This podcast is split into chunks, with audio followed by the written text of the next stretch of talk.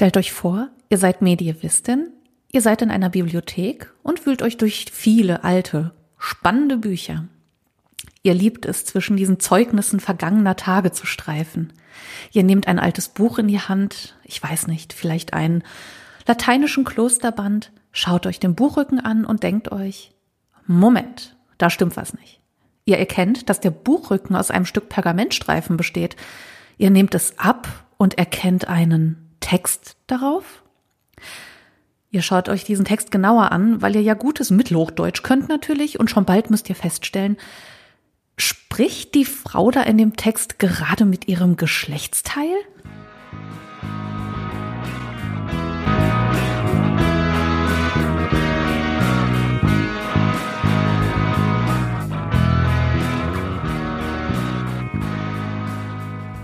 Ja, moin ihr Lieben und herzlich willkommen zu Folge 36 von Ihr Mimi Podcast. Ähm, ja, was, was ist denn da im Intro passiert?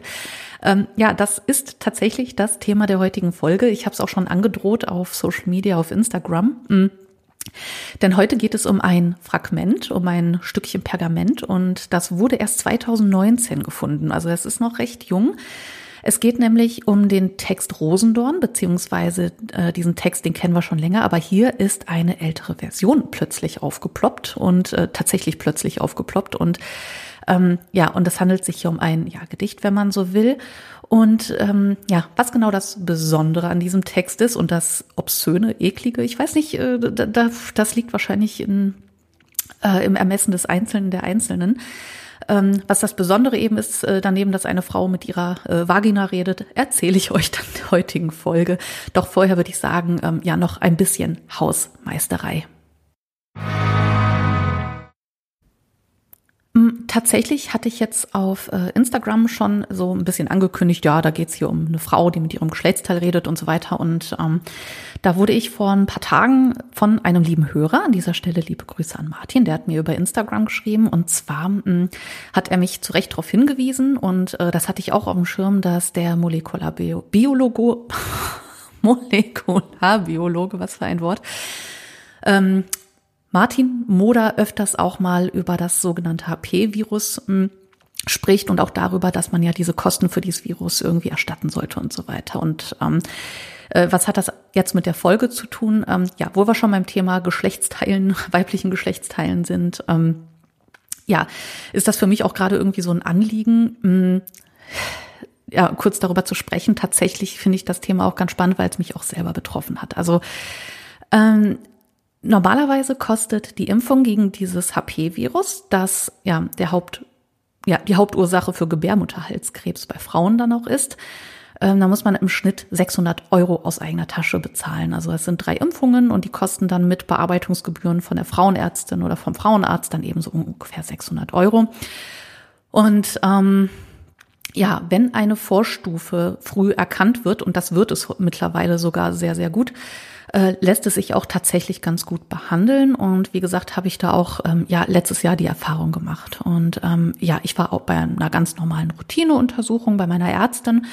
Und da hieß es, dass es Auffälligkeiten gibt. Und ja, dann habe ich ja einen Termin in einer Spezialklinik bekommen und da wurde dann ja ein, ein Stück rausgeschnitten. Und ähm, ich sag mal so, es gibt Schlimmeres, aber auch durchaus Besseres. Also ich saß da jetzt nicht mit einem Cocktail und einem Schirmchen drin in dem Stuhl. Also ja, war, war nicht so angenehm. Jedenfalls wurde dann das, was da so rausgeschabt wurde, irgendwie untersucht und da hieß es, dass es ähm, äh, dass das schon eine ganz gute Brutstätte ist und dass das schon eine ganz gute Vorstufe für Gebärmutterhalskrebs ist. Und dann habe ich, äh, boah, ich glaube, eine Woche später oder so eine sogenannte Konisation bekommen. Und zwar ist das ein Eingriff unter Narkose unter Vollnarkose und dann wird äh, der, der betroffene Bereich rausgeschnitten in Kegelform, daher eben auch der Name Konisation.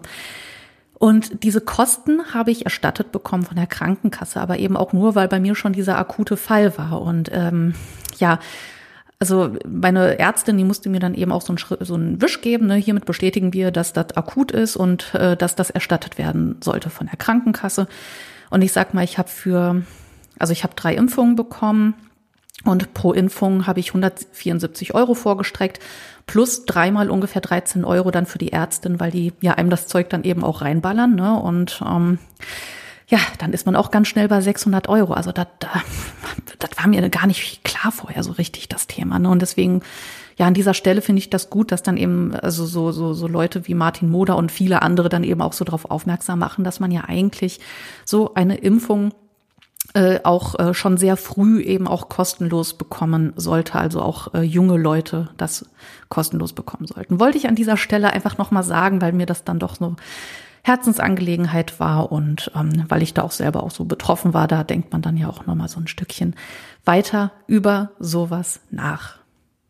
So, dann noch ein anderer Punkt. Ich möchte mich an dieser Stelle natürlich noch bei meinen Supportern auf Neudeutsch bedanken. Und zwar möchte ich mich diesmal bedanken bei der ganz furchtbar lieben Katrin mit H.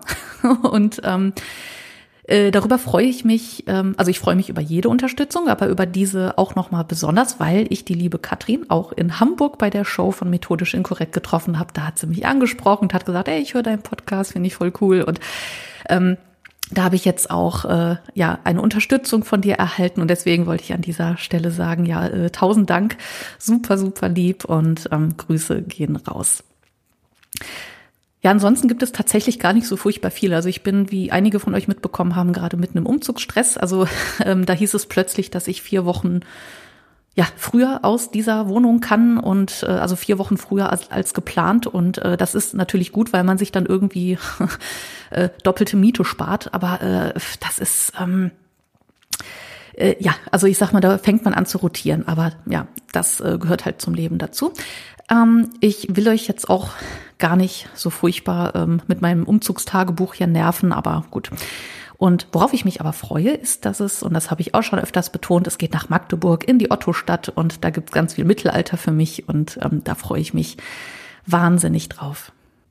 Ach so, und vielleicht doch noch mal zum Thema Umzug, ähm, was aber auch mit, mit Mittelalter zu tun hat. Ich habe einige Umzugsunternehmen mal einfach mal ja, angeschrieben, um Angebote einzuholen, weil ich mal wissen wollte, wie, viel kostet sowas eigentlich.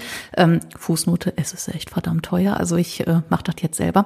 Witzig ist aber, wenn man, ja, wenn das Umzugsunternehmen fragt, was muss denn alles mit und ich zähle das auf und, dann, und wenn man dann sagt, ja, da kommt noch eine Axt mit und man schickt ein Foto, dann kann es passieren, dass man keine Antwort mehr bekommt. Aber gut ja, wie gesagt, ich mache das jetzt auf eigene Faust und ein bisschen die Muckis trainieren hat ja noch keinem geschadet. Nun gut, ähm, ich würde sagen, bevor wir uns hier äh, verzetteln und äh, über Umzüge sprechen, würde ich sagen, starten wir doch einfach mal in den ja heiß ersehnten Inhalt dieser Folge. Also diese kleine Geschichte, die ich im Intro jetzt erzählt habe, ne, wie äh, stellt euch vor, ihr geht durch eine Bibliothek und so weiter. Ob es genauso stattgefunden hat, weiß ich nicht, aber so oder so ähnlich ähm, wurde nämlich ja das Stück Pergament gefunden, um das es heute geht. Ähm, es geht, wie gesagt, um den Text ja, der Rosendorn. Das ist ein Gedicht, ein ja, Schwankgedicht, in dem eine Frau plötzlich mit ihrem Geschlechtsteil redet. Und das Interessante an der Sache ist, ich, weil, was weiß ich, jeder kann ja mit seinem Geschlechtsteil reden, ist ja nichts gegen zu sagen. Das äh, gruselig wird es nur, wenn das, wenn da plötzlich eine Antwort kommt. Also das ist schon so ein bisschen. Hm eigenartig. Ähm, ich meine, allein das macht den Text schon sehr spannend und interessant. Äh, was aber noch sehr, sehr spannend ist, ist, dass es ja den Text, äh, dass der Text schon bekannt ist und dieses Fragment, wie gesagt, erst 2019 gefunden wurde. Es ist nämlich so, wir haben bisher bereits zwei bekannte überlieferte Zeugnisse, also zwei Handschriften, in denen wir diesen Text Rosendorn finden. Es gibt einmal die Dresdner Handschrift und einmal die Karlsruher Handschrift. Die Dresdner, die ist ungefähr von 1447 und die aus Karlsruhe so um 1430, 1435. Wir sind hier also im 15. Jahrhundert. In der Dresdner Handschrift heißt der Text von dem weißen Rosendorn. Im Karlsruher heißt der Text von dem Rosendorn ein gut Red. Man geht davon aus, dass die spätere, also die Karlsruher Fassung eine Bearbeitung der Dresdner ist, weil der Text hier eine Einleitung hat und so weiter, die wohl neu dazugekommen ist. Also genau, das äh, einfach mal so zur Einordnung. Und äh, neben dem Rosendorn sind in diesen beiden Handschriften noch unzählige andere Dichtungen, Novellen äh, in den Kodizes. Also es gibt ähm, also ich verlinke euch natürlich den Handschriftenzensus, da könnt ihr euch mal in Ruhe durchklicken. Also ich glaube, es sind bestimmt noch so 20, 30 weitere kleine ähm, Geschichtchen drin. Und ähm, genau, schaut euch da, klickt euch da auf jeden Fall mal durch, das ist ganz spannend. Ja, und jetzt wollt ihr natürlich wissen, worum genau geht's da jetzt, beziehungsweise was läuft denn da in der Geschichte ab? Also wir haben hier einen Erzähler in dieser Geschichte, der von einer wahren Begebenheit erzählt und die hat er selbst gehört und selbst erzählt und so weiter. Kennen wir alles aus Hollywood, beruht alles auf wahren Begebenheiten. Jedenfalls geht es hier um die ja, Entzweiung, aber auch um die Versöhnung einer Jungfrau mit ihrem, ja, wie gesagt, Geschlechtsteil. Und im Weiteren nenne ich es die Foot. Genau so wird es nämlich in dem original mittelhochdeutschen Text ähm, ja, benannt. Also einmal die Foot. oh Gott, ich kenne das. Als Düsseldorferin ist Foot für mich so der Hintern irgendwie. Ne, es gibt gleich einen auf die Foot, aber naja gut, jetzt mal dahingestellt. Jedenfalls das weibliche Geschlechtsteil, die Foot. Eine Frau, die ähm, ja, die ist, also, oder diese Jungfrau, um die es geht, die ist sehr religiös, die ist sehr keusch und ähm, die lebt da in ihrem Rosengarten vor sich hin. Sie hatte nie Sex, wird äh, ja aber plötzlich ähm, von ihrem Geschlechtsteil angelabert, dass ja durch einen Wurz, also ich glaube durch ein Kraut oder sowas, ähm, ja zu sprechen beginnt. Also dieser dieser Food wird eben ein Wurz gereicht und dann fängt die plötzlich an zu sprechen. Naja, und kaum äh, kann sie es wie auch immer sprechen, beschwert sie sich aber auch gleich direkt. Ich meine, das muss man sich mal vorstellen. Da fängt irgendwie die eigene Vagina an zu sprechen und dann beschwert sie sich als erstes. Erste Amtshandlung, Beschwerde. Klingt sehr deutsch, aber nun gut. Ähm, worüber sich äh, sie sich beschwert, äh, ja, worüber, oder anders, wie, worüber kann sich denn so ein Geschlechtsteil überhaupt beschweren? ähm, äh, was weiß ich, dass äh, die Frau zu wenig geduscht hat, gibt viele Anhaltspunkte oder viele Möglichkeiten. Naja, in diesem Text beschwert sie sich darüber, dass die Frau äh, ja nur wegen ihrer Food, also wegen ihr selbst, so beliebt sei und dass die Frau, mh, hm, die ihre eigene Food so wenig achtet und dass sie andere Körperteile ja irgendwie anderen Körperteilen mehr Beachtung schenkt. Also das muss man auch erstmal drauf kommen. Naja, gut. Äh, an dieser Stelle noch mal ganz kurz ein kleiner Aufruf von äh, mir an alle, nicht nur Frauen, sondern auch Menschen generell, bitte immer ordentlich waschen, überall, an jeder Stelle. Jedenfalls findet die Frau das natürlich unerhört und argumentiert, dass die Männer ja nur ja ihretwegen hinterherjagen, weil sie so schön sei und so schön aussieht. Aber doch nicht wegen ihrer Food, wegen ihrem Geschlechtsteil. Das kann doch nicht der Grund sein. Naja, und ähm, sie beschimpft dann eben auch diese Food oder ihre eigene Food dann gleich als Schande. Und das möchte natürlich keiner gerne hören. Deswegen verteidigt die Food sich selbst und ähm, ja, auf jeden Fall kommt es zum Streit. Und wie das halt immer so ist, von toxischen Menschen, Dingen, wie auch immer, soll man sich trennen. Ja, also die Frau hat keinen Bock mehr, also was tut sie? Sie trennt sich von ihrem Geschlechtsteil, logisch. Die Frau kann es aber anscheinend kaum abwarten, irgendwie sich einen Kerl zu schnappen, tut das auch und wird von ihm aber als futlose, als futlose Frau beschimpft, also womit er ja gar nicht so Unrecht hat. Naja, was heißt, ne, wie gesagt, ähm, also er betont ja nur das Offensichtliche. Die Food, die jetzt ähm, auch alleine darum wohnt und sich alleine auf Achse macht, wie auch immer das aussehen mag, wird auf ihrem Weg öfters mit einer Entschuldigung, wird das öfters mit einer Kröte verwechselt. Ich, ich, was tue ich hier gerade? Naja, auf jeden Fall wird sie mit einer Kröte unter anderem verwechselt und wird ständig von Männern getreten.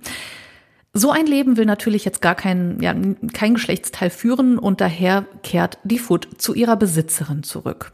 Die Frau sagt, okay, kommt ihr wahrscheinlich gelegen, denn wie sie festgestellt hat, ähm, ohne ihre ihr Geschlechtsteil ohne ihre Foot kriegt sie keinen Mann ab und ähm, ja, sie wird dann wieder ähm, in ihrem Schoß aufgenommen. Oh, das, hat, das war jetzt schön. Naja, vor allem, wie sieht das aus, wenn sowas wieder dran gedengelt wird? Aber naja, gut, das überlasse ich euch.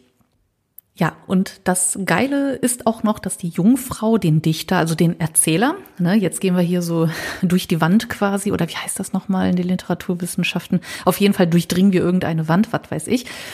Ähm, irgendeine tragende Wand und äh, die Frau äh, ja sagt dem Dichter ähm, ja bitte hier ähm, setz mir die Foot wieder ein also er muss es tatsächlich tun und er soll es auch in der Männerwelt publik machen. Also die Alte kann es einfach nicht abwarten. Und das ja, Schöne ist, der Dichter rät dann auch noch dazu, seinem Beispiel zu folgen. So, das war Folge 36 von Imimi Podcast und mit diesen Bildern im Kopf lasse ich euch jetzt alleine. Bitte Abspannmusik. Ähm, war natürlich nur ein Scherz. Ihr merkt, ich bin ein bisschen verstört. Also es ist irgendwie, ähm, ich komme da nicht so ganz drüber hinweg. So viel zum Frauenbild im Mittelalter. wer, ähm, an dieser Stelle vielleicht noch der Hinweis, wer jetzt mittendrin eingeschaltet hat, das ist ein Text aus dem Mittelalter und nichts Modernes. Aber gut.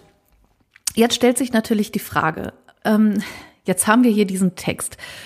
Was bedeutet dieser Text und was soll das Ganze? Und ja, wie, wie kann man das denn jetzt innerhalb der Mittelalterforschung irgendwie ähm, reindengeln? Also dem Text erstmal wird in der Forschung zunächst einmal oder oft in der Forschung eine gewisse Komik unterstellt. Deswegen ordnet man das auch oft in den, ja, in den Bereich der Schwankliteratur ein. Also wir haben hier als Voraussetzung für das Ganze eben auch ähm, ja, wie gesagt, eine Jungfrau, die nicht mal was weiß, was Sex überhaupt ist und dann plötzlich äh, will sie alles nageln, was nicht bei drei auf den Bäumen ist und äh, streitet sich mit ihrem Geschlechtsteil und so weiter. Daher, also zunächst einmal bietet dieser Text unheimlich viel, um das man sich auch in der Forschung Gedanken machen kann. Also so Fragen wie, ähm, hat die äh, Food so gesehen schon ein, ja, ein eigenes Wesen, hat sich, äh, bevor ihr irgendwie diese Wurz irgendwie in den Mund gesteckt wurde, oder hat sie die Seele erst, äh, also hat sie danach erst ein, ein Wesen bekommen und so weiter. Und das wird dann ja auch so super meta äh, metaphysisch irgendwie oder auch philosophisch. Und ähm, es gibt auch Fragen wie zum Beispiel, was spielt der Garten für eine Rolle, in der, ähm, der äh, die Frau da irgendwie rumwohnt. Und ähm, es gibt sogar einen Ansatz, den ich äh, gesehen habe in einem Aufsatz, dass das Legen dieses Wurzes in den Mund der Foot, oh Gott, auch als eine Art Selbstbefriedigung gedeutet werden kann. Also es ist, es wird wild das sind jetzt auch nur so erste Ideen irgendwie unter oder Aspekte, unter denen man diesen Text jetzt irgendwie ähm, untersuchen könnte.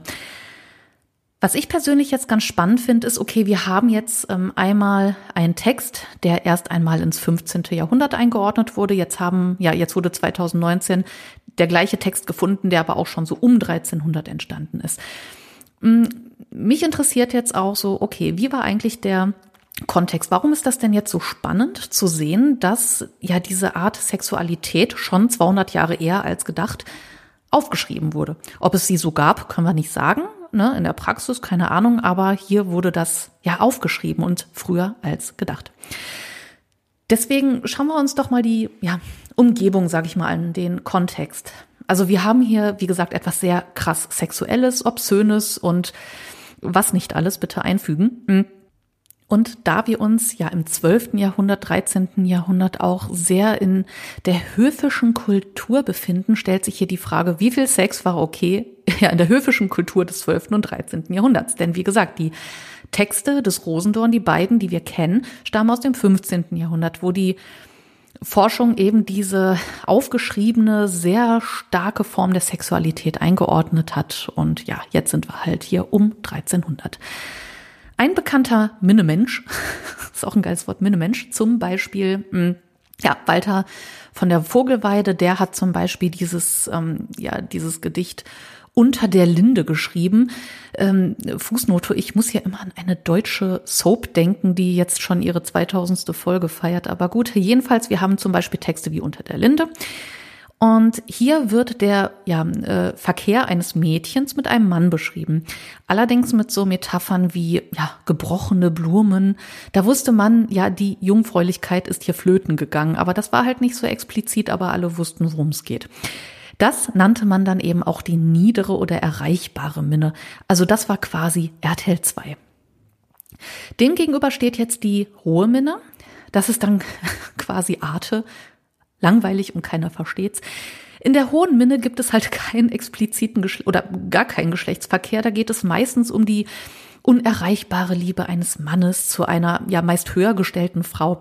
Das Ganze bleibt dann in der Regel unerfüllt und der Mann muss sich dann mit ja asketischer Höflichkeit abfinden oder anders gesagt, der Mann kommt nicht zum Schuss. Neben Walter von der Vogelweide gibt es dann auch noch ja, weitere Minnedichter, zum Beispiel Reinmar der Alte, Heinrich von Feldicke, Hartmann von Aue, Wolfram von Eschenbach, Konrad von Würzburg oder auch Oswald von Wolkenstein. Ja, das Vorbild für diese Texte waren dann meistens französische Dichter oder vor allem französische Dichter und das etablierte sich dann ja im deutschsprachigen Raum ungefähr Mitte des 12. Jahrhunderts. Da ging es vor allem darum, ja, sich als adliger Ritter ähm, ja im Kontext dieses zivilisierten höfischen Lebens, aber von diesem rohen Assi-Ritter irgendwie abzusetzen. Daher haben wir hier auch nichts ähm, ja, Obszönes wie im Rosendorn. Also eigentlich. Und eine unverblümte Sexualität, wie, in, ja, wie im Rosendorn halt, ähm, den hätte man hier in diesem, ja, in dieser höfischen Literatur nicht gefunden, da es vor allen Dingen eben auch, ja, dem Kodex der Minderrede äh, oder gegen diesen ähm, Kodex verstößt, sage ich jetzt mal, oder gegen die Konvention von Minderrede. Aber später gab es dann eben auch Möglichkeiten, das zu umschiffen. Daher griff man dann eben meist eben auf schwankartige Erzählungen zurück. Also da konnte man ungestraft Ritter zum Beispiel parodieren. Ähm, ein Beispiel dafür ist ähm, Der Ring von Heinrich Wittenwieler oder das, äh, der anonyme Text Das Nonnenturnier. Äh, in dem geht es um den sogenannten Zagel, also um den ja, Penis eines Ritters. Der taucht dann plötzlich, also der Ritter taucht dann plötzlich ja im Kreuzgang eines Nonnenklosters auf und ja, macht da die Nonnen wild. Äh, ich muss da, kennt ihr das Schloss Dosenschreck aus Monty Python? Falls nicht, schmeißt YouTube an, gebt ein Schloss Dosenschreck Monty Python, dann wisst ihr ganz genau, äh, was hier gerade mein Gedanke ist. Ach du Scheiße. Naja, gut. Jedenfalls sind wir hier auch bei diesen Texten, also der Ring oder das Nonnenturnier, bei Texten im 15. Jahrhundert, also deutlich später als ähm, ja 1300, wo wir eben diese erste Version oder vermeintlich erste Version des Rosendorn finden. Gegenwart. Naja, 2019. Dr. Christine Glasner vom Institut ja, für Mittelalterforschung der ÖAW, das ist die Österreichische Akademie der Wissenschaften, findet dieses Fragment. Der Pergamentstreifen wurde da als Einband für ein anderes Buch benutzt, also so als Buchrückenverstärkung. Äh, Und wie wir gelernt haben in einer älteren Folge von mir, war das sehr gängig. Das nennen wir dann Pergamentmakulatur. Also, wie gesagt, das habe ich schon mal erklärt, das verlinke ich euch. So konnte man diesen wertvollen Stoff Pergament eben nochmal nutzen, denn Pergament, ja, war halt sehr teuer. Jedenfalls wurde der Text dann, ähm, also wie ich mir wirklich vorstellen kann, in sehr mühevoller Arbeit, ähm, ja, als eben Rosendorn-Text identifiziert, den wir eben aus äh, der Dresdner und der Karlsruher Handschrift kennen. Und genau das ist Professor Dr. Nathaniel Busch von der Uni Siegen gelungen und es wurde dann im Handschriftenzensus beschrieben. Den Link habe ich euch auch in die Show Notes gepackt. Da findet ihr alle drei Versionen und könnt euch was dazu durchlesen und ihr könnt auch den äh, Kodex euch anschauen in Form eines Digitalisats. Und hier kann man sich jetzt zwei Ansätze überlegen.